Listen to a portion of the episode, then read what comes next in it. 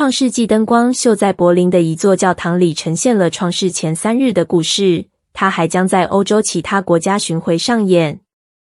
德国柏林的受难教堂现正举办创世纪灯光秀，直到八月二十八日。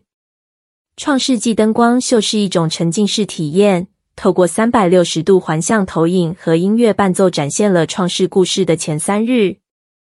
主办单位解释说，它的目的是让观众在震撼的视觉效果中进行一次超越感官的旅程。他们并非想用自己的艺术打造一部卖座巨片，而是要让观众进行一次沉思的灵性之旅。创世纪灯光秀的第一部分展示光明和黑暗是如何分开的，从而产生昼和夜。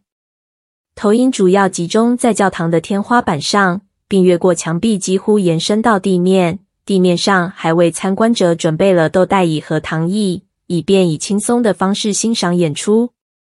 在表演的第二部分，观众可以看到天空和水分是如何分开的，从而形成了天空和大海。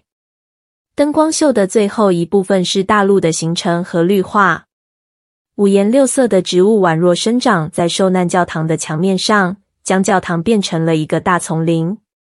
在展演过程中，创世纪灯光秀的工作人员会利用每座教堂独特的建筑风格，创造一种独特的体验。形式总是因地制宜，他们说。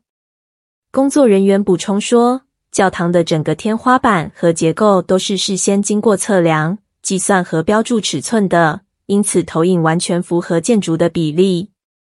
在柏林场次结束后，灯光秀还将在德国莱比锡、法国里昂和英国伦敦展出。各地的灯光秀看起来都会有些不同。